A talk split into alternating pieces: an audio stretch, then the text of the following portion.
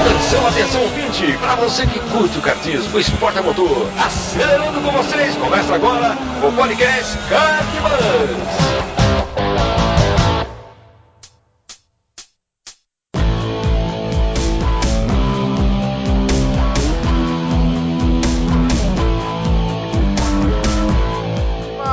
Que demais! Episódio de número 4 do nosso podcast. Mais um episódio sensacional, na minha opinião. Né? Dessa vez a gente convidou um, um grande nome do, do kartismo, só que não como piloto, mas como locutor. Então hoje a, o bate-papo é com o Ademir Capello, locutor oficial de corridas aí, principalmente do kart, desde a década de 70. Então a gente trocou uma ideia bastante interessante com ele hoje e você vai poder conferir agora, certo? Mas antes, queria agradecer a Spartacus Racer, que continua nos apoiando aí, oferecendo 5% de desconto para você que é ouvinte. Então acesse o nosso site, clica lá no banner da Spartacus Racer e utilize o cupom CARTBUS5 para poder é, garantir o seu 5% de desconto lá na, na hora que você for fechar o seu carrinho de compras. Certo? Spartacus Racer, a sua loja Raceware para os amantes da velocidade. E não se esqueça que essa, essa parceria aí vai até uh, final de agosto, então aproveita, compra lá o quanto antes para garantir o seu desconto. Além disso, eu queria anunciar aqui para vocês o curso de pilotagem do meu amigo Christian Petkov. Só você acessar o nosso site, também tem um banner lá com, com a foto dele lá e tal. Ele está oferecendo aí uma série de vídeos sobre os segredos do kart, como você ser imbatível na pilotagem. Então, se você se aventura também na pilotagem de kart amador, entra lá no, no, no, nosso site, clica no banner lá com a foto do Petit e você vai poder assistir essa série de vídeos que ele está oferecendo gratuitamente. Antes de, de começar o nosso papo com a Ademir, eu queria só agradecer imensamente todo mundo que comentou, deixou um comentário lá no site, mandou e-mail, deixou lá o comentário também no iTunes, deixou sua resenha lá, a nota. Né? Então no episódio 2 a gente teve o Antônio Bernardes, né, que se sentiu contemplado quando a gente falou sobre como ser um piloto. O Marcos Paulo também, que mandou uma crítica lá super construtiva para nós também, é, sobre como melhorar o nosso, nosso papo aqui. E o Mono, que mandou um top, deu vontade de até ir pra pista, né? Pô, isso é muito bacana, é isso que a gente quer quando vocês escuta o podcast aqui, sinta é, essa vontade mesmo de, de viver o kart cada dia mais. No episódio 3 sobre cartódromos brasileiros, a gente também teve comentário do Zeca Vilhena, disse lá que o papo foi excelente, tá aprovado, pô, muito bom ser aprovado por você ouvinte. Paulo Targa sugeriu a gente comentar sobre o Cartódromo Internacional da Serra, que fica lá no Espírito Santo. Então, quando a gente voltar com a série Cartódromos Brasileiros, quem sabe esse cartódromo não figura lá também. O Enio Júnior, que é um ouvinte nosso antigo, desde que o podcast não era podcast ainda, o site nem existia, ele já estava lá trocando uma ideia comigo. Ele sugeriu também gente falar sobre o Carreira Kart em Brasília. Marcos Reis também comentou que o Léo foi bonzinho com Ferrari Kart, né? Por conta de que eles tiraram os 13 HPs de lá um tempo atrás, então ele fez uma crítica aí também. Legal. Quanto aos e-mails, eu queria agradecer aqui o Paulo Lessa, o Marcos Barney, Rudney Ogliari, Luiz Antônio Servone, Rafa PS, Jefferson Brito, José Luiz Moekel, deve ser assim, Mo Moeco, sei lá. Fausto Kaiser, Edson Pasquotti, Clayton lá do Malucos por Kart, o Romeu São Marco também lá do kartsp.com.br. Valeu essa galera aí que mandou e-mail. Muitos deles antes ainda do podcast nascer, o site ser lançado aí no dia 7 de agosto. Valeu, galera. É muito bom é, ter esse contato com vocês. Né? É, hoje também, hoje é dia 20, eu tô gravando a introdução desse podcast no dia 20, né? Ele vai ser publicado no dia 21. Eu recebi o um e-mail do Raimundo de Castro Valério Neto, um e-mail sensacional. Ele fez um comentário lá é, de todos os episódios que ele ouviu, também foi muito bacana. Agradeço demais aí seu, seu e-mail, viu, Raimundo? Obrigadão mesmo, cara. É sempre bom ouvir de vocês. E por fim, Quem comentou lá no iTunes, deu lá a notinha, classificou a gente com cinco estrelinhas lá. Foi o César Vieira, podcast show, vale a pena ouvir cada minuto. E o Guilherme Brase, sensacional, viciante. O Guilherme que participa desse episódio junto comigo.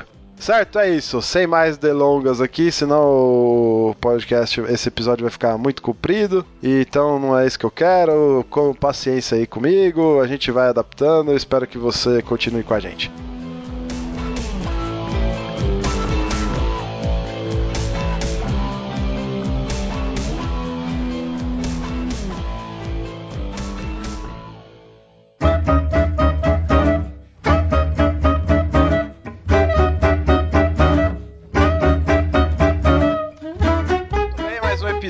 Nosso podcast. Tenho a honra de, de ter a presença aqui comigo hoje de dois novatos no, no, no podcast Kart Bus. Um deles é o Guilherme Brasileiro, um grande amigo uh, que, que me dá uma baita de uma força nesses meus projetos ligados ao kart, me ajuda pra caramba com, com o campeonato, agora também com o podcast. Ele trabalha mais no, no background das coisas, mas uh, é extremamente importante para mim. E aí, Gui? Fala galera, fala Brunão. Obrigado pelo convite, cara. Valeu, obrigado você pela presença. E o nosso convidado de hoje, de honra aqui, o, o Gui, é nada mais, nada menos que a voz do kart brasileiro, a voz do automobilismo uh, brasileiro, Ademir Capello. E aí, Ademir, tudo bem contigo? Tudo bem, Bruno? Prazer estar em sua companhia e na sua companhia também, Guilherme, e todos aqueles que estão acompanhando o Cartbus. Muito bem, valeu pela sua participação. Agora eu quero agradecer de fato você aqui ao vivo com a gente nessa gravação. Uh, nos outros episódios eu, eu agradeci a sua contribuição com a com a vinheta lá de abertura e fechamento. Então, aqui, para que todos possam é, presenciar esse momento. Eu queria agradecer você pessoalmente também, é, mais uma vez, né, pela, pela contribuição que você deu. Com certeza deu um charme a mais para o nosso podcast. E quem sabe, quem conhece de kart, sabe quem é o dono daquela voz na entrada e na, na no fechamento do, do programa. Então, muito obrigado, Demir. Valeu mesmo. Eu não sabia que era eu. Eu, eu ouvi e falei, meu Deus do céu, essa voz aí me é bem familiar. Quem que é essa voz? É, é, é, bem familiar, mais ou menos mais de é, aproximadamente 67 anos essa voz minha familiar. Agora que eu descobri que sou eu. Pô, agora, pô, a, a, a, primeira coisa que eu ia te perguntar hoje aqui pra gente começar nosso bate-papo é quem que é o Ademir, porque assim, o, o nosso público é um pouco variado. Tem muita gente que tá começando agora no kart, é, quando eu digo começando é ainda no, no indoor, no amador, e esse público, você vai poder falar um pouquinho mais pra frente, talvez não é o, o público que você tem direcionado aí seus trabalhos, mas uh, tem bastante gente também que, que tá no profissional, que conhece certamente uh, a sua voz e com certeza vai, vai lembrar. Mas quem que, quem que é o Ademir? Quantos anos, profissão, o que faz, o que come, como é que é, Ademir? Conta aí pra gente um pouquinho. Bom, para começarmos a falar, nós temos que ir até o século passado, né? Vamos para o século XX? Temos, ir, sabe, é, temos que ir para o século XX, né? Na realidade, eu comecei é, no rádio quando tinha aproximadamente uns 20 anos de idade. Eu nasci em 1948, vamos considerar é, 1968 aproximadamente, né? Que eu fui. Mas é, a incursão mesmo dentro da comunicação começou um pouquinho antes, ou bem antes, por sinal. Uh, o meu primeiro contato com o microfone foi na, na escola. Naquela época era o segundo, eh, chamava-se ginásio, né? Hoje chama de segundo grau. Houve apenas uma mudança de nomenclatura. Foi o, primeiro, foi o primeiro contato que eu tive com o microfone. Eu fiz um trabalho alusivo a Tiradentes, ganhei, foi o Romérito, graças, puxa, nem acredito né, até hoje. Fui lá e, e com isso, veja bem, pelo fato de ter sido escolhido o melhor trabalho, eu devia lê-lo em público. Aí é um salão enorme, né? E uso de microfone pela primeira vez. E uma coisa muito interessante quando você vai para a comunicação, né? Primeira coisa na comunicação, ela é básica, é fundamental. Você tem que gostar da sua voz. Se você não gostar da sua voz, como é que você vai querer que os demais gostem? E pela primeira vez eu me ouvi e achei interessante aquela voz, né? Era legal, né? E as oportunidades foram surgindo até que hoje, depois de algum tempo, evidentemente essa longa jornada, me encontro na condição de locutor de eventos esportivos, especificamente dentro do esporte a motor, fazendo narração das corridas. Agora não temos, né, Fazão? Esse ano aqui não tivemos corrida de carro em Interlagos, nosso campeonato, mas o cartismo, né, que é o berço de tudo, né? Então a gente começou. As primeiras, narra... as primeiras narrações que eu fiz fui com moto, depois para pegar velocidade, deu-se a ideia, criou-se a ideia dentro do cartódromo de Interlagos, para que eu pegasse velocidade na, nas narrações, que eu fosse narrar a corrida de kart.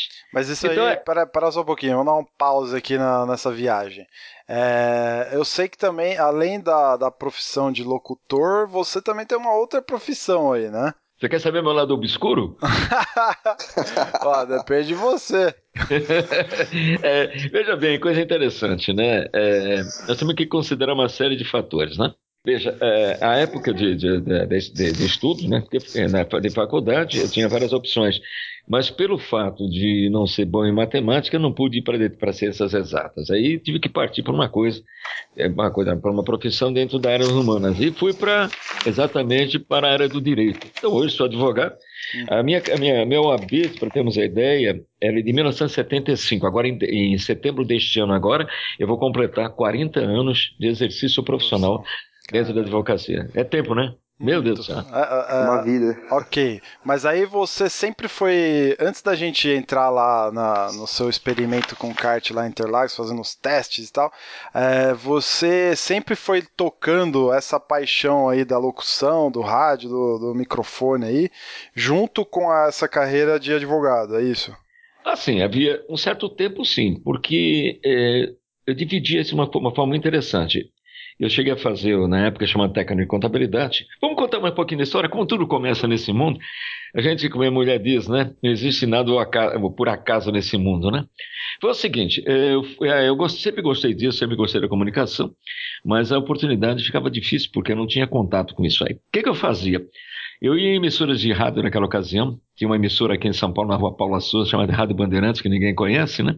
Eu ia ver com os caras lá falando as coisas, achava interessantíssimo o estúdio, mas nunca tive possibilidade. Eu fui ser é, técnico de contabilidade de uma empresa, uma pequena empresa menor. E essa empresa tinha um comercial numa rádio chamada Rádio Cometa, exatamente naquela zona do mercado, né? Foi, demoliram aquele prédio, era um tremendo treme-treme, né? Demoliram o prédio, mas ali ficava chamado Rádio Cometa, uma rádio pequena. Lá, inclusive, eu conheci um cara chamado Zé Bétio, né? Olha só que coisa impressionante. E aí o que aconteceu? Aconteceu uma coisa interessante. É, essa empresa fazia publicidade num programa da rádio Cometa, chamava-se Sábado Jovem, e numa sexta-feira meu chefe me chama e fala assim: amanhã você podia me levar esse anúncio lá para o programa de rádio, de tal maneira que esse anúncio fique, é, seja veiculado amanhã, porque é uma coisa que tem que, se, tem que surgir agora, né? Vai surgir agora, tem que aparecer agora. Aí eu peguei, peguei o anúncio, fui lá do sábado de manhã, cheguei lá bem cedo, tal, vi toda a movimentação, me encantava já por estúdios, fiquei esperando. Quando chegaram os, os responsáveis pelo programa, entreguei o papel, né? Falei, isso aqui é o anúncio para da firma tal.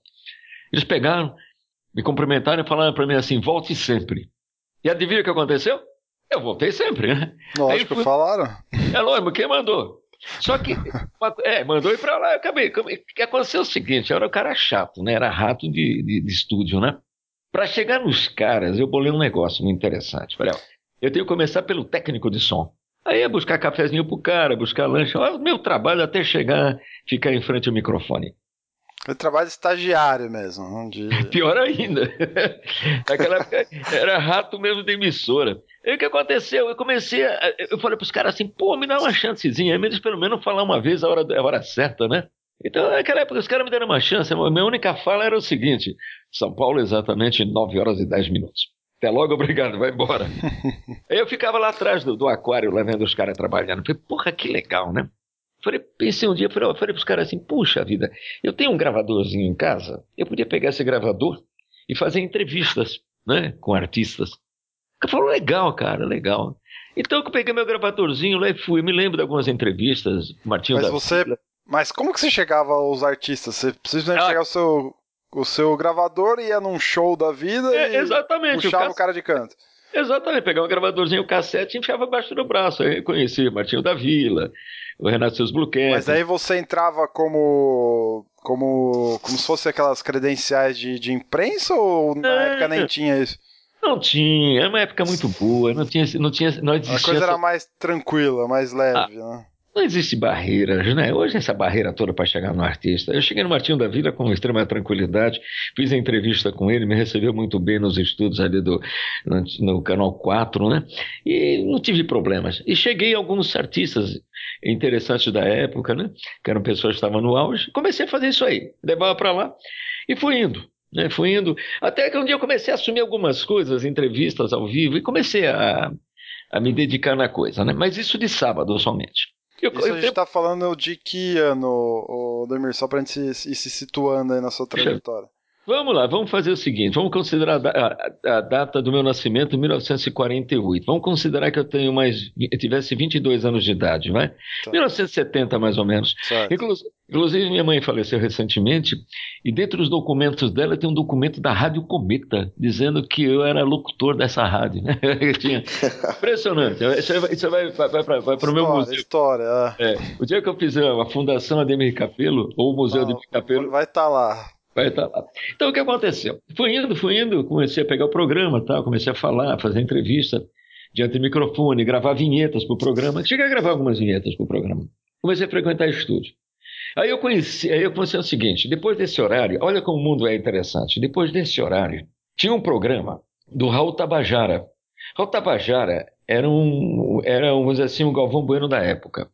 Só que melhor que o Galvão, não tinha nem dúvida. O Raul Tabajara Raul Tabajara era, foi o primeiro narrador de televisão de futebol. O cara foi o a primeira narração. Ele, Paulo Plane Buarque e Flávia Zeta era o trio. Porra, é, o que, que eu fiz, rapaz? Eu comecei a grudar no cara, né? E vi o cara trabalhando, achei o cara, eu, eu sempre, eu sempre via nesse cara um ídolo. E comecei a conhecer tal, vi o programa dele. Mas o que, que eu fiz ao mesmo tempo? Me aproximei da parte, da parte técnica do programa dele. O que, que é a parte técnica? Era o, o sonoplasta dele, o técnico de som. Novamente eu lá junto com o técnico de som. Olha só, maior cara de pau lá, vendo o cara trabalhar. E, sabia, e vendo toda a movimentação do estúdio e como é que os caras faziam para falar, tudo, né? Pô, porra, legal pra caramba isso aí. O que aconteceu? É, e- e o Raul Tabajara fazia um link com Interlagos. Olha que coisa interessante. Olha como o mundo é. Você vê, a conta- é, técnico de contabilidade de uma firma, fazia comercial, leva comercial, vai num programa, depois desse programa fica no outro programa e fica junto. Que, que advogar que nada, né, Demir? Que, né? É, Eu não queria nada. O negócio era falar. O negócio Você era estava falar. estudando nessa época? Acho que nessa época eu fazia faculdade ainda, fazia. Porque na época É, que eu era 20 poucos técnico aí. contabilidade. Exatamente. Ah. Na época que eu era técnico de contabilidade, eu fazia. Depois do técnico, eu fiz a faculdade de Direito. Minha turma se formou em 74. Você vê que tá, tem uma certa lógica aqui em, em datas, né? Então, o que aconteceu? Como que era, O Tabajara é era esse fazia- link? Esse oh, é, perfeitíssimo, igualzinho que nós estamos falando. Ah, tá. Era nada, Ah, o rapaz, link que era, você diz é era difícil link- pra caramba. Entrevista, tipo, É, ao é- vivo, de um É. lado pro outro. Não, o que aconteceu? Usava-se a linha telefônica, naquela época chamava-se LP, era a linha privada que chamava, né? Que conseguia através da, da, da, da- telefônica naquela ocasião, tá? Ah. O que, que o o Tabajara fez? Ele juntou, pegou uma LP, colocou no autódromo de Interlagos, tá? Essa LP era conectada com o estúdio. Então ia alguém da equipe do Tabajara, Interlagos, fazer flash das corridas de moto e corrida de autos. Olha que interessante. Ora, eles não tinham, eh, eles não tinham jeito de levar o equipamento de som, que era bem precário naquela ocasião, para conectar nessa linha. Eu era o único cara que tinha carro. Adivinha o que, que eu fiz? Pode deixar que eu levo vocês lá. E levei os caras lá. Olha Mas aí, só. nessa época, é, você se interessava também por automobilismo ou você estava indo para Interlagos mais pelo fato de poder estar em contato, fazer entrevista, estar em contato com rádio, essas coisas? Era o contato com rádio, porque até então eu conhecia Interlagos, mas somente através de notícias. E- Eu não mas tinha. você não, não tinha, não, não, não gostava de, de corrida, essas coisas? Isso não era o seu maior interesse, certo? Não, não era meu foco, mas eu acompanhava pela televisão. Você tinha corridas, algumas corridas eram televisionadas, né? Não todas, algumas eram televisionadas. E você já tinha grandes nomes da Interlagos, né? Você já tinha o Emerson Fittipaldi correndo, né? Sim. Você já tinha José Carlos Patti, o Muco, você tinha outros tantos correndo. Mas eu não tinha, eu não tinha essa proximidade com eles. Mas eu fui conhecer corridas de carro nos nossos regionais. E o que acontecia? Eu levava equipamento de som e carregava nas costas o equipamento, ajudava os técnicos a fazer a conexão. Olha o meu trabalho mas ficava próximo do quê? Do locutor, vendo como é que o cara fazia. Aí o que aconteceu um dia? O locutor, acontece, né? O locutor não, não, não pôde ir. Adivinha quem, quem falou? Eu. Ah, o menino do tempo. Do Exato. Tempo, o menino da hora. Da hora, vai lá e fala. Mas como? Vou falar o quê? Não, vai lá e fala. Fala o que está acontecendo. Eu fui lá. Fui lá e fazia. Eu vi o cara fazer e acabei fazendo. Primeira vez que você foi para Interlagos, o que, que você foi cobrir exatamente? Que era, um tipo era, um era um regional, era uma corrida de Opala, era, se não me engano, a Divisão 1, Divisão 2, alguma coisa nesse sentido. Que, inclusive, quem corria naquela ocasião, você tem uma ideia, é o Edgar de Melo Filho, que foi, é, que é da, é, foi da TV Bandeirantes, né? Ele é muito conhecido, o Edgar de Melo Filho. Sim. Ele corria, tinha um opalão. E o que acontecia? Eu ia lá e fazia um flash, né? Fazia o um flash na, na, onde se situava a administração do prédio. Só que a, a pista ficava do outro lado, né? Tudo acontecendo nos boxes. Aí eu falei, Tabajara, vamos fazer o seguinte: vamos jogar um, um fio do outro lado e você, como ele ia também para Interlagos, você faz as entrevistas. Ele falou, pô, legal. Aí ele foi uma tarde, foi lá e começou a fazer entrevista. Mas chegou uma, ele foi algumas vezes, aliás, foi algumas vezes lá, fez entrevista. Chegou um dia e falou para mim: Eu não vou para Interlagos, faz você as entrevistas. Mas, meu Deus, eu não consigo falar desse jeito, né? Não, vai e faz. O que, que eu fiz? Como eu vi os caras fazendo, que essa era a minha escola, né? Porque não existia uma faculdade de comunicação social. Falei, meu Deus do céu, vou lá e vi o cara, como eu vi o cara fazer, comecei a fazer entrevista. Comecei a fazer entrevista. Pegava o piloto, levava, eu fazia ali na, na, torre de cronometragem, ou levava na minha cabine do outro lado, no meu carro. Eu fazia tudo isso aí. Quem que foi o, o primeiro Olha, eu me, aí seu? eu me lembro que a primeira entrevista que eu fiz foi com o Edgar de Melo Filho. Talvez ele nem se lembre, porque eu botei o Edgar no meu carro e existe o túnel de, de Interlagos, né, que, que liga a parte interna com a parte externa. Eu sei que eu botei o Degado de Mero Filho no meu. Era um, um Corcel, 1969. Naquela época era um puta carrão, né? Hoje não. E o que aconteceu? Carro do ano, praticamente. Era o carro do ano, exato. Aí eu peguei o Degar e pus no meu carro, rapaz, saí que no lucro. Pá, embaixo do túnel, ele se agarrou no carro. Falei, pô, você não é piloto? Quer dizer, piloto tudo bem, mas não andar com louco, né? Eu quis impressionar o cara. Aí fiz entrevista com ele e comecei a fazer outras entrevistas. Puxa, legal. Aí o Tabajara falou para mim assim: olha, a nossa ideia é fazer o seguinte: é fazer um flash por volta de meia-noite. Porque você tinha corridas 24 horas de, de corrida, tinha corridas noturnas, né? Eu não gost... Nós vamos fazer o seguinte: você consegue ficar lá até meia-noite, uma hora da manhã e fazer esse flash? Ah, você acha que eu ia falar não pro cara? Eu tava louco para fazer. E comecei a fazer flash. Sempre motivado pelo, motivado. pelo, pelo trabalho em si, não trabalho. Pelo, poderia ser, sei lá, num desfile de moda. Exatamente. Aí no domingo, acontece eu fazia isso de sábado. No domingo, é, faziam algumas narrações, porque o Tabajara tinha um programa na rádio, ele ocupava um espaço no domingo de manhã, e, os, e um locutor fazia narração de corridas também para ele. Aí eu saquei que o cara, como o cara fazia corrida, e comecei a ver todo o mecanismo da narração. Isto é, pegar nome de piloto, saber o número de voltas, né? Narrar uma corrida em si para, o, para, para quem estivesse em casa. Nós não tínhamos a televisão. Hoje em dia é muito fácil fazer isso pelo fato de que, por exemplo, não são todas as corridas que Galvão vai para a pista, que aquela turma toda que está com ele vai para a pista. Então eles pegam lá o monitor, pegam lá o volta a volta que é colocado no site da própria Fórmula 1, por exemplo, e eles conseguem narrar a corrida olhando para uma tabela que sobe e desce de piloto. Imagino que naquela época não tinha toda essa tecnologia, assim, né? É, é, mas... Como que você acompanhava? Ah, Era no visual mesmo? Não? Sim, mas aí que está, né? É, como é que você faz as coisas, né? Você tem que ter um bom, você tem que ter uma boa observação de tudo aquilo que acontece. Você precisa conhecer aquele universo que você está vivendo. A cronometragem é que era o meu lance. Como é que os caras faziam a cronometragem? Muito simples. Meu Deus do céu, tão elementar. Pegava-se uma fita de papel, tá? uma folha de papel, uma espécie de uma fita. À medida que passavam os carros, eles anotavam os números. E quando o ponteiro passava, eles mudavam a fita, pegavam uma outra fita. Tá Nossa. Tá certo? Exatamente. Então lá, estava ganhando o número 4. Ele marcava 4, o segundo era 10, o terceiro era 13, assim por diante. mas é a hora que começasse a dar volta, meu Deus. Não tem problema. É, é, é, que tá. Por isso que os caras eram muito bons cronometristas. Hum. Então o cara fazia isso aí. O que, que eu fazia? E não era um por coisa... carro, não, né? Não, não, não. Eu, tipo, eu precisão nisso? Sim, tinha precisão, trabalhava assim com o cronômetro, você tinha quatro, cinco passadores que se chamavam, que trabalhavam com essas fitas, eram quatro ou cinco pessoas fazendo a passagem dos carros. Nessa essa fita, essas quatro fitas eram levadas para o cronometrista, chefe, ele trabalhava com um mapa, colocando os números no sentido uh, vertical, então você tinha o ponteiro da prova número 4, era a volta número 20, na volta número 21 era o 4. Se mudasse, Deus, o, se mudasse o ponteiro número 10, então era o 10, era o 4, assim você fazia. Você tá me se você falar para mim uma corrida de 40 minutos, é tudo legal. Mas quando você pegava umas mil milhas, meu ah, Deus do céu. 12 horas lá. Exatamente. E a Fórmula Haja fita, hein? E a Fórmula 1 também que se fazia assim. É, a, a Fórmula 1 já tinha ouvido histórias disso também. Exatamente. Eu saquei isso aqui. O que aconteceu quando eu saquei isso aqui? Eu fazia narração de corridas com tranquilidade. Você tem algum registro disso, Demir? Não, tipo... não. Nossa, isso é muito louco, meu. Nossa. Outro dia um programa de televisão, que eu não sei qual é, né, quis fazer entrevista pra, comigo, aí perguntou para mim assim, ah, me dá todo o material fotográfico que você tem. Eu falei pro cara, pô, meu, eu nasci em 1948, comecei a trabalhar 20 anos depois em rádio. Imagina você você imagina 1968, primeiro que as máquinas fotográficas eram raras. Uhum. Segundo, que era tudo na película. Terceiro, quando você batia uma foto, você pensava dez vezes. Com certeza. E quem bate... Cara pra caramba revelar, né?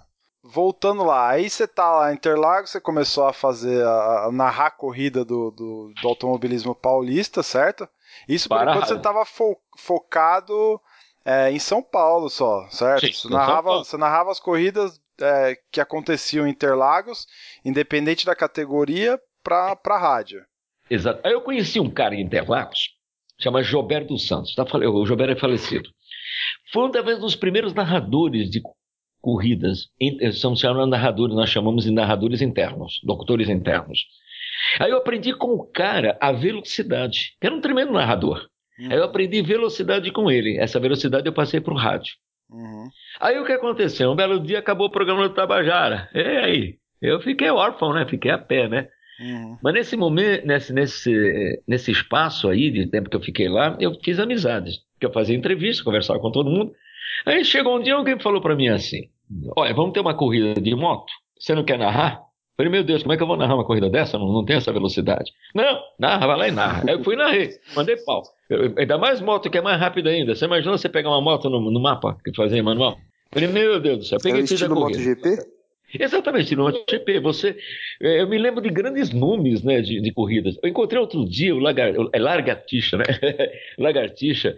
Uh, naquela época nós tínhamos o Carlos Pavão, o Jacaré, que era um ídolo, era um mito. Então nós tínhamos, nós tínhamos é, pilotos assim, Walter Tucano Barque, olha só, Casarini, olha que pessoal. Eram pessoas que tinham o nome Interlagos, lotava para ver esse pessoal.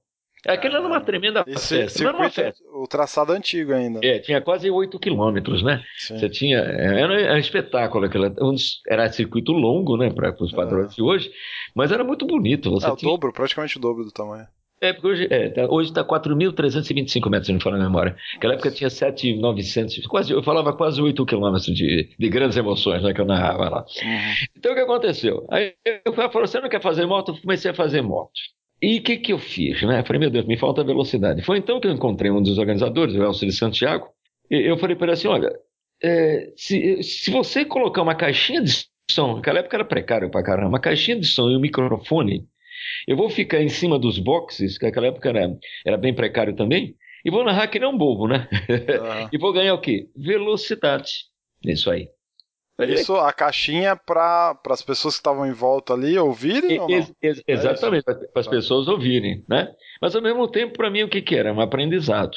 Uhum. Falei, puxa. Então, aí, a, naquele momento, o rádio já tinha ficado para trás, certo? Já tinha ficado para trás. E aí o que aconteceu? Eu me agarrei lá, e comecei a narrar. A, a, comecei a narrar. Aí eu peguei, enfirmei nisso aí. Mas eu, eu, eu saquei um negócio interessante também, tudo observação, né? Eu falei, ó, o serviço de som é muito importante você fazer uma narração para público. Eu achei interessante. Mas por que não trabalhar também com a direção de prova? Porque é necessário você dar uma série de informações, é, bandeiras, né, penalizações, serviço de utilidade pública. Certo. Quando eu comecei a sacar a coisa, falei, poxa, eu vou começar a trabalhar neste caminho. Vou trabalhar para público, tudo bem que eu vou narrar, mas eu vou trabalhar para direção de prova.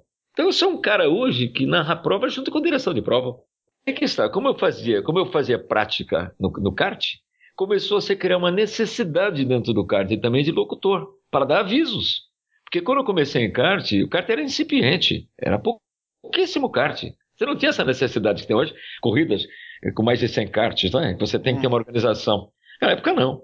Mas aí eu comecei a. Eu falei, bom, isso aqui eu levo isso, o kart, o kart entrou na, na, na, sua vida aí em que ano? É, já era depois da década. No meados da década de 70 aí? Eu acho que mais ou menos em 74, tô calculando 74 mais ou menos, viu? Certo. Então o que aconteceu? Eu comecei a sacar também que o kart precisava disso. E comecei a me integrar junto à direção de prova. E hoje, uma coisa interessante, né? Foi criado através de um organizador também. Se você pegar o adendo, é, através da FASP, você pegar o adendo das corridas, você vai encontrar um negócio especial lá, chamado assim, locutor oficial. Isso aí foi criado por quê? É uma coisa muito simples, elementar. A locução, ela é importante dentro de todo o esquema. Porque a voz minha, ou, ou outros locutores que o fazem também muito bem, é que leva a informação, a nossa voz. Aquela voz da, da, da, direção de prova. Né? Você está narrando, tudo bem. Mas os avisos, as comunicações, é em nome da direção de prova. Então você precisa ter um locutor oficial. Quem tem que ser designado, e faz parte, se você observar, o título acima está escrito assim: autoridades da prova. E você, dentro de uma hierarquia, você também o é. Ou seja, é muito além do, de uma simples locução, certo? De uma simples eh, passar a informação para o público, né? Transcende, transcende o fato de uma locução, de uma simples locução. Agora, você lembra qual foi a primeira corrida, de que categoria, de que campeonato que você narrou? Imagina ter sido um paulista da vida. Aliás, ah, foi onde foi? Interlagos. No cartódromo lá mesmo, né? É, a, o cartódromo foi pegar velocidade. E no autódromo, corrida de moto e a corrida de carro também dos regionais daquela ocasião. Foi mais ou menos num período em que o Senna estava estreando no kart. Você, mais ou menos nessa época, já estava entrando na, na, narração de corrida, né? Você lembra Sim. de ter narrado é, é, alguma corrida com ele na pista, assim ou não? Olha, o Senna está na minha memória, mas nós temos que pensar da seguinte forma: é, o kartismo daquela época era um kartismo de formação de pilotos. Então você não tinha ídolos, né? Você não tinha nomes no kartismo. Ah, e, sim, sim, sim. Tava todo mundo começando, né? Exatamente. Correu, me lembro de algumas coisas dele. Está na minha memória alguma coisa, né? Uhum. Mas não tinha esta, esta força que tem hoje, né? É Sim, uma escola, um garoto. Era, não correndo. era o Senna na época. Era um garoto correndo como os demais, quer dizer, não era uma coisa. Exatamente, não era o Senna. A diferença que você enxerga hoje no kart em comparação a esse tempo de 20, 30 anos atrás? Meu Deus do céu. Era completamente diferente de hoje o perfil do piloto era diferente, a parte de, de kart era diferente, né? O profissionalismo hoje ele é bem acentuado. Você vê o um molequinho correndo lá, vamos lá, vamos pensar. Naquela época eu via a pessoa indo para Interlagos, colocava o macacão, só que tudo era precário também, né? Botava macacão, andava os karts bem precários, não tinha carenagem, não tinha nada. Então, o cidadão ia lá, andar, numa, andar naquela traquitana da vida lá, com motorzinho lá de bomba d'água, né? Muito bem, com freiozinho precário, aquelas coisas feias pra caramba. Tá bom. E andavam naquilo, aprendiam naquilo. Depois iam pegar outras categorias, ia pegar o, o, o, uma fórmula, que também era, era bem simples, né, se considerarmos de hoje. Era, hoje a coisa é tudo complexa hoje. Então, formava-se pilotos adequando-se às condições técnicas da época. Hoje, hoje é diferente. Hoje é diferente. Você tem. Vamos lá, eu pego um pilotinho de 8 anos de idade, vamos lá. O que, que eu tenho que ser pilotinho de 8 anos de idade? Ele tem um preparador, dependendo da categoria que ele vai andar, tem aquele que prepara, vamos falar assim, bem simples, preparador de motor, tem um preparador de chassi, olha que coisa, vamos começar. Tem um orientador, o Cushman, né, que eles chamam, né, que vai orientar o piloto. Uhum. Ele vai para a pista, ele vai para a pista, ele tem uma orientação. Não, é com, que, outro com relação, mundo, né? É outro, mas eu estou falando do molequinho de 8 anos de idade. É, é. É, um adulto. Ele vai saber, ele tem que aprender regras. Sim. Tem que aprender regras de comportamento, regras zero, de... Né? Exato, tem que aprender. Então, aquela época existiam regras? Sim, sempre tem que existir regra dentro do esporte. Ah, mas, Mas- ah, mas hoje não- em dia a coisa é muito mais, ah, mais Complexo. detalhada, mais complexa. Isso, essa é a palavra. E custo também, né? Você pega um moleque para correr, ele entra numa pista com responsabilidade. E outra coisa, ele tem que ter resultado no que faz. Ah, mas ele tem oito anos de idade. Tudo bem, você tem que Ah, geralmente ele tá atrelado a algum patrocinador, alguma coisa desse tipo que, que cobra, queira ou não queira, cobra um- algum tipo de resultado. Ou às vezes até o próprio pai, certo? Que geralmente banca Exatamente. nesse momento. Não, não passa. Ah, Você mas lembra aquela corrida que a gente assistiu, Bruno, no Interlagos lá do SKB? Sim. Quantos caras a gente não viu lá, o pai, o patrocinador, chamando a atenção do- dos meninos correndo na pista, quando os meninos não, não aguentavam nem segurar a cabeça com o capacete. Tão novinhos que eles A eram. gente- a minha- sabe qual que é a minha visão? Quando eu vejo esses molequinhos, eu vejo um capacete andando. Ah, isso mesmo. É, é muito, é muito engraçado né, o negócio. É? Capacete é maior que o moleque. Eles seguram a a cabeça até as terceira, terceira, quarta volta. Depois disso já não estão aguentando segurar mais. Não. Exato. Ô, Demir, Mas- mas, aí, aí, por exemplo, você tava lá narrando. Que, narrando os campeonatos daquela época lá. Então, só tinha o Paulista, na verdade, talvez uma outra edição do brasileiro. Brasileiro eu não me lembro, não, viu? Estou falando em kart, né? Se foi em Isso, kart, eu não me lembro kart. brasileiro, vamos, não. Vamos focar Não, no não me- kart agora. Eu não me lembro de brasileiro nessa época, não.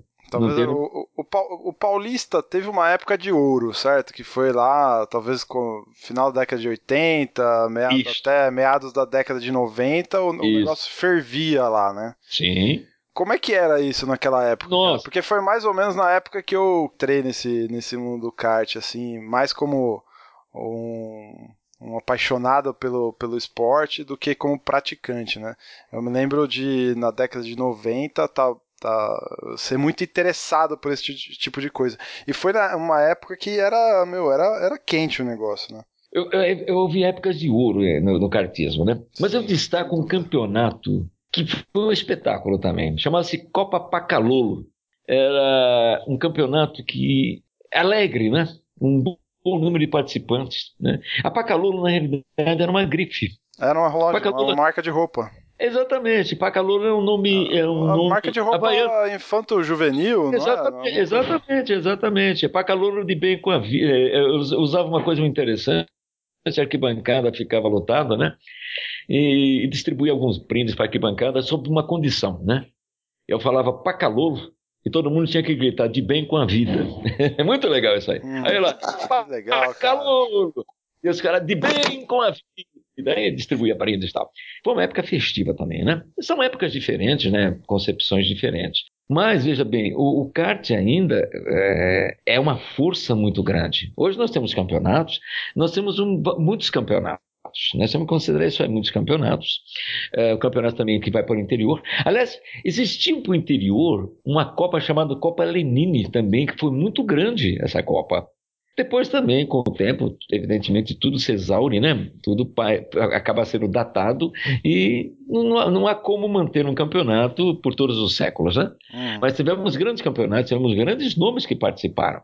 Agora, da- dessa época de kartismo, nós também tivemos alguns pilotos que saem do kart e vão correr. Né? Eu tenho na minha memória de Djalma Fogaça, estou buscando alguns pilotos, né?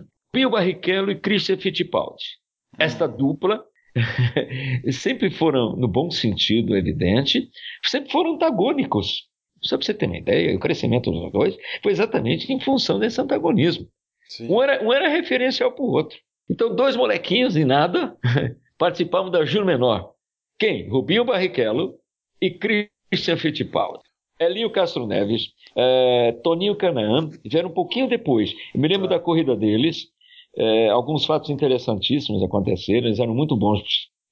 Elinho Castro Neves, aquela simpatia que você conhece. Toninho Canaã, hum, simpaticíssimo. E o Toninho Canaã, nós, nós temos um detalhe muito importante.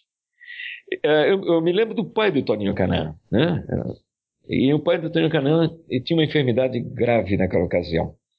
E ele disse uma coisa para o filho, né? Para o filho dar continuidade caso acontecesse alguma coisa com ele. Esse senhor faleceu, só para você ter uma ideia, ele falece. Havia uma corrida no sábado, Toninho Canaã, o pai sendo velado, ele vai para a pista, participa da prova, ganha a prova e volta para o velório do pai. Caramba, meu. Nossa, que história? Esse é homenagem ao pai. Né? Veja que figura que era o pai para ele. Veja bem, o pai mostrou para ele uma coisa muito interessante, né? Ele já estava, vamos dizer, estava morto, não como fazer ressuscitar. Mas o filho ainda está vivo e tem compromissos com a pista. Sim. A responsabilidade. Esse é um fato muito interessante em relação ao Toninho Canal. Quem encontrei, rapaz, eu fiquei feliz da vida, mas eu fiquei super feliz. Felipe Massa. Uhum. Felipe Massa, narrei muitas corridas dele de kart. Aí, eu, eu, faz mais ou menos uns três anos atrás, o Felipe Massa foi na Granja Viana correr, né? Aí tô eu narrando a prova, né? Adivinha quem vem? Ele veio do meu lado e falou: pô, cara, você ainda tá por aqui? Aí virou pro outro e falou assim: esse cara narrou as minhas corridas quando era moleque, né? Falei, pô, Muito louco isso, né, meu? Ele falou, pô, você me chamou de velho, cara. aproveitando, aproveitando o gancho aí da, da, da atualidade, pra gente ir direcionando mais pro, pro final, que o tempo tá passando, meu. Já estamos há 40 minutos aqui falando já, quase. Hoje em dia, como é que é narrar a corrida de kart com esse, com esse monte de, de campeonato que existe? Uh, como que você se sente narrando corrida hoje e narrando corrida de kart há 20 anos atrás, que era onde o negócio tava bombando mesmo? Bom, primeiro que eu me sinto aquele garotinho quando começou. Que legal, né? Embora o, embora o espelho me diga o contrário, né? É só não olhar para o espelho, é mais fácil, né? Ah, porta-voz. Olha, eu vejo da seguinte forma: aquilo ali é um mundo que se renova a cada instante. Né? E nós temos que nos renovar acompanhando essa movimentação. Quando eu vejo um molequinho de 6 anos de, de idade correndo, quando eu vejo um senhor, né, há 50 anos de idade, às vezes até mais de idade, até quase 60, qual é a diferença entre esse molequinho de 6 anos de idade com esse senhor de quase 80? Nenhuma. É, só, só a carcaça. Exatamente, só esse corpo físico que nós temos aqui que envelhece. Mas o resto, desculpa, não envelhece. Então, cada corrida que eu narro, veja bem, é a mesma forma que narrava 20 anos atrás, há 30 anos atrás. Né? A mesma coisa. Quando eu começo a narrar, veja bem, não existe tempo para mim, não existe cansaço nem nada. No dia seguinte é terrível. Mas para mim não, é sempre uma emoção. Cada corrida é uma emoção. Você vê, agora nós temos, nós estamos nesse final de semana, nós estamos com a Granja Viana, ok? Isso, volta ao campeonato agora. É, exatamente. Então trabalho amanhã, sexta-feira, tenho duas corridas. No domingo, no sábado, eu tenho, começo a trabalhar às 7 horas da manhã, devo terminar mais ou menos, as corridas devem terminar por volta de 19 horas. Isso. Olha, dá para fazer essas corridas, dá para falar quase 10 a 12 horas, depende do você também fala quase 10 horas em seguida, e inteirão. E sempre a cada corrida tem que passar emoção, passar velocidade, enfim, passar isso aí. Não importa uh, se essa corrida aconteceu, foi de ontem, narrava de uma forma, não, não mudei. Pelo contrário, eu me policio muito para não mudar, né? para ter sempre entusiasmo naquilo que a gente faz. Não, e é perceptível. Eu já tive o prazer de ter uma corrida narrada em que eu participei, narrada por você. Eu lembro de você falar o nome da minha equipe lá e, cara, é, é demais o negócio. É muito louco. É, é muito. É, é, gratificante assim, você tá na pista e mesmo que você esteja lá atrás. Às vezes você tem o seu nome, porque você, fala o nome de todo mundo praticamente. Sim, você, sim. Em algum momento você cita praticamente todos os pilotos. Né? Sim. Isso é, é muito, meu, muito o meu legal. compromisso mesmo, meu compromisso, falar o nome de todos. Né? É, evidentemente, quem está disputando posições primeiras, é lógico, você direciona para a corrida, veja bem, o foco da corrida é quem está ganhando. Né? E quem está tentando alcançar. Mas eu vejo aquele que está andando em último lugar. Posso contar um negócio rapidinho para vocês? Olha só. Deve. Olha a influência. Né? Uma vez eu estava em Interlagos, narrando uma corrida de carro, e cada vez que passava o cara que estava em último, a arquibancada vaiava. Ah, meu Deus do céu, não é para vaiar. Sabe o que, que eu fiz? Eu dei uma volta por cima com isso aí. Falei, olha, tá errado isso daí. Mas se eu falar pro, você, pro cara que tá na arquibancada, pô, para com isso aí que isso é muito Não, chato. vai vaiar você, né? Exato. Eu falei, é o seguinte, vamos dar incentivo para esse cara. Pô, mas que cara, que espetáculo. Quando ele passar, vamos fazer o seguinte, vamos aplaudir esse, esse piloto, porque a vontade dele é tão grande de participar. Olha que vontade, que energia, que verdadeiro esportista. Sabe o que acontecia? Quando ele passava, aplaudia o cara. Então, você tem que ter essa percepção das coisas, né? Ver as coisas. Quando eu vejo uma, uma mãe ficar ao meu lado, né?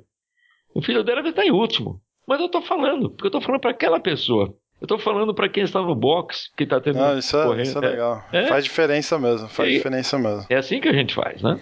Eu mandei um e-mail para nossa lista de, de ouvintes cadastrados lá no site, para que eles pudessem enviar perguntas, né? E a gente teve, eu tive dois, dois ouvintes que me mandaram. Né? Um deles é o Guilherme, que está aqui com a gente hoje. Então tem, tem umas duas perguntinhas que eu separei dele.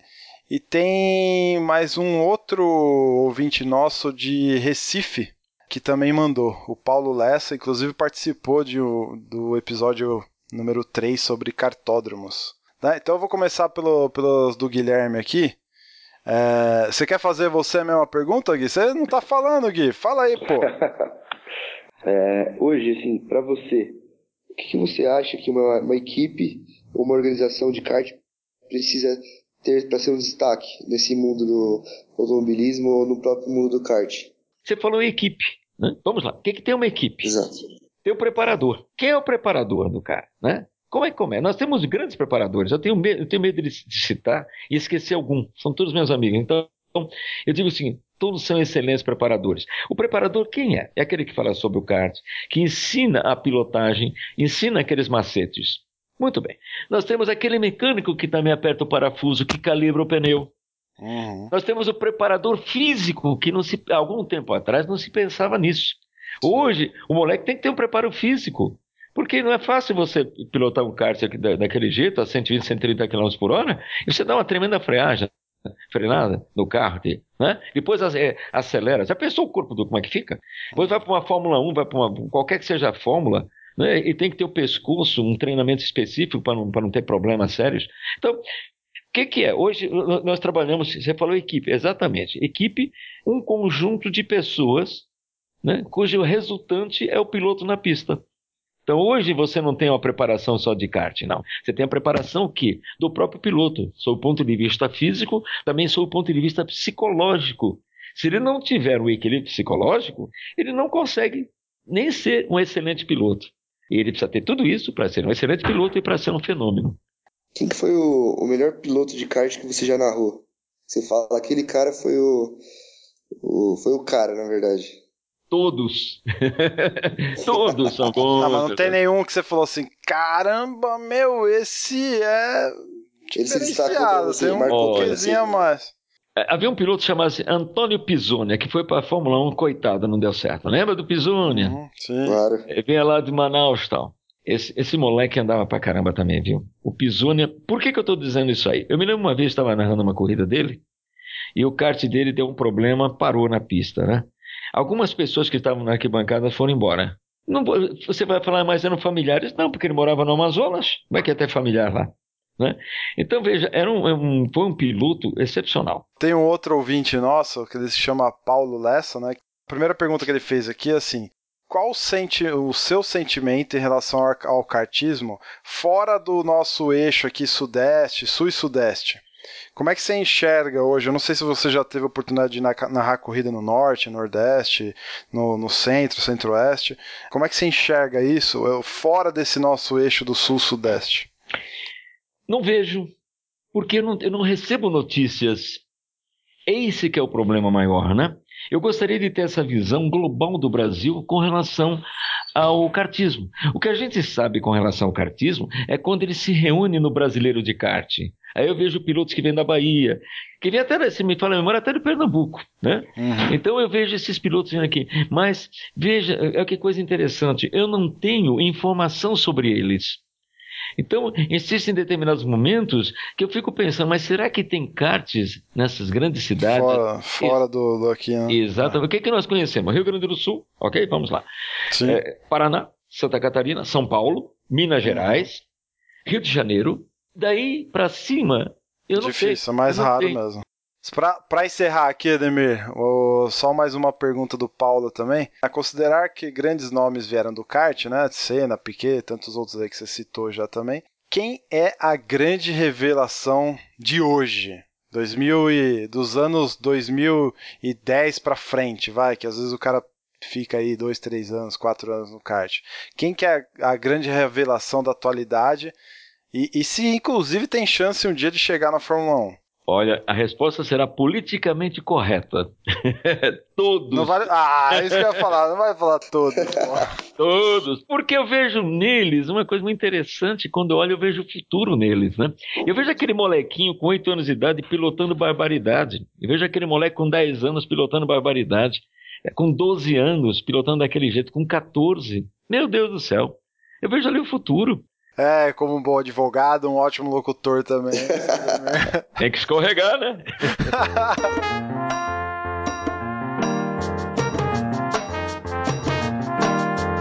fantástico conhecer um pouquinho da história do kart brasileiro, né? Por que não? Acho que você tá inteiramente ligado a isso e já viu de tudo, como você mesmo comentou aí. Então, pô, excelente.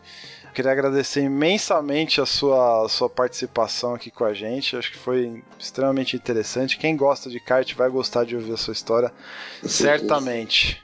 Nossa, nossa vida, é, ela nunca tem que ser subtração, ela tem que ser de soma e divisão. Né? E eu quero crer que através desse bate-papo nós conseguimos exatamente esses dois fatores, né? essas duas operações aritméticas que só tem a crescer, a progredir. Agradeço a, a, a atenção de vocês que nos ouviram, paciência né, que vocês têm comigo. Né?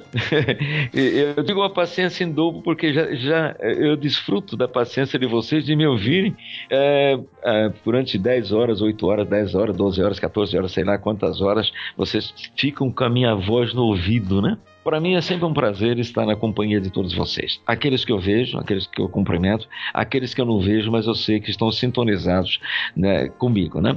E não é apenas uma sintonia na minha voz, né?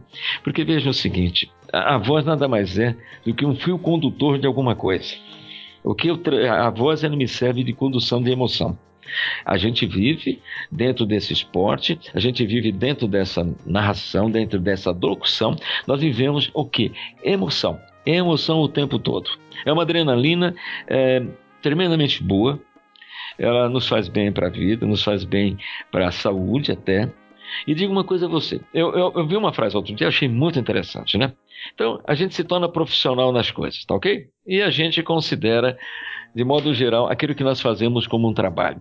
Não sei se foi o Guanais, eh, o Guanais que falou uma coisa muito interessante, uma das palestras dele, falou uma coisa. Faça faça aquilo que trabalhe naquilo que você goste, que nunca você terá trabalho na vida, ou melhor, você nunca trabalhará na vida. Na parte de locução, eu digo especificamente, eu não trabalho na locução, né? Eu vivo, da, eu vivo na locução. A locução hum. para mim, eu, eu ganho com ela, sim, tem que ganhar alguma coisa, né? Trabalhamos, fazemos um Sim. trabalho. É nossa vida, é nosso tempo que está indo ali. Mas eu digo a você que é altamente compensador. Como compensa? Compensa através exatamente isso. A possibilidade que eu tenho de falar para as pessoas, a possibilidade que eu tenho de passar emoções para a pessoa, e a possibilidade que eu tenho, que você me proporcionou, Bruno, exatamente entrevista. Né? Isso é uma coisa. É, quando eu vi, só para você ter uma ideia, algum tempo atrás eu fiz um trabalho, muito tempo atrás, quando começaram a aparecer as primeiras videocâmeras, né? É, de, uso, de uso doméstico. Fui fazer uma entrega de troféu, foi no Pacaembu, e, e foi uma gravação de um tape. Esse tape mostrava ah, o meu trabalho na, na, naquele momento com o mestre de cerimônias. Né? Tempos depois, eu vi a minha gravação. Quando eu vi minha, minha gravação, quando eu vi minha figura, eu disse para mim mesmo: a partir desse momento eu não morro mais. Porque a minha vida está perpetuada através da gravação.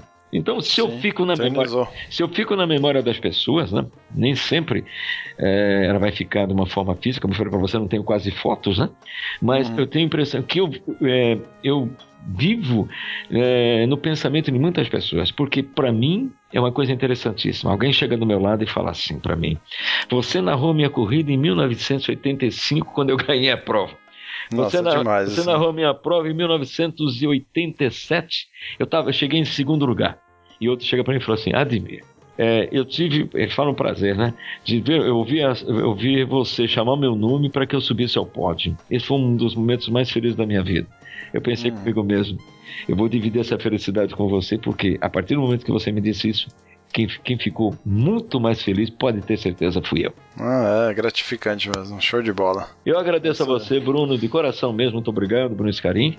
E estamos sempre às ordens no que for necessário. Desejo a você boa sorte no programa, porque exatamente as coisas nesse mundo vão para frente, funcionam, porque existem idealizadores, existem sonhadores.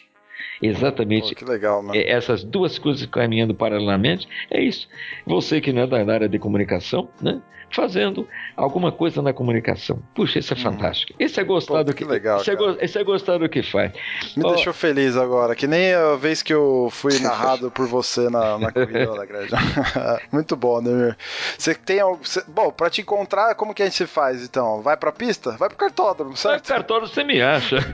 vai lá, vai trocar uma ideia com, com, com o Ademir lá, que é extremamente aberto, o senhor super simpático e bate o papo lá com ele, meio, certo? É, eu estou sempre... Tem um, vamos lá, hoje, é lógico, eu sou um cara ligado né, nos meios eletrônicos, porque dentro da minha profissão como advogado, o advogado hoje que não souber mexer na internet está morto, viu? Já, conhecer. Já é PJE e tal, tem que conhecer, porque senão você dança. Então eu tenho no endereço eletrônico, não tem o site não.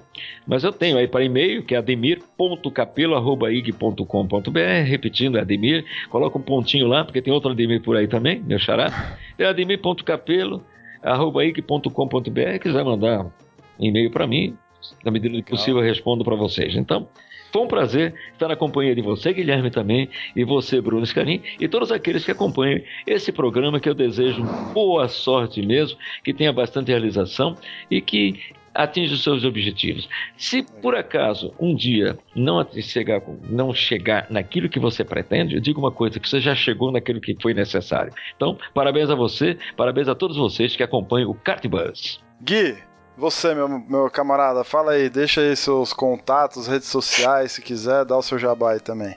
Queria agradecer, Bruno, pela oportunidade, tá? Ter conversado com você, com o Ademir, que é um cara assim que tem um conhecimento gigantesco de uma coisa que pra gente é uma paixão número um, né? Então, somente agradecer ao Ademir, a você, uma oportunidade incrível que, como ele falou, né? A gente vai ficar eternizado por meio disso. Obrigado vocês aí. Valeu. Muito bem, então se você gostou, entra lá no nosso site www.cart.bus. Entra lá no, no link do, desse episódio, comenta, vamos estender a, a discussão. Se quiserem fazer perguntas lá pro Ademir, pode fazer na postagem lá no, nos comentários, eu encaminho para ele, ou ele dá uma passada pelo site e responde por lá também. É, tenho certeza que ele, que ele pode contribuir dessa forma. Redes sociais, estamos em todas. Só entrar no site, tem o link lá para todas elas. E é isso aí. Muito obrigado mais uma vez, senhores. Até daqui 15 dias.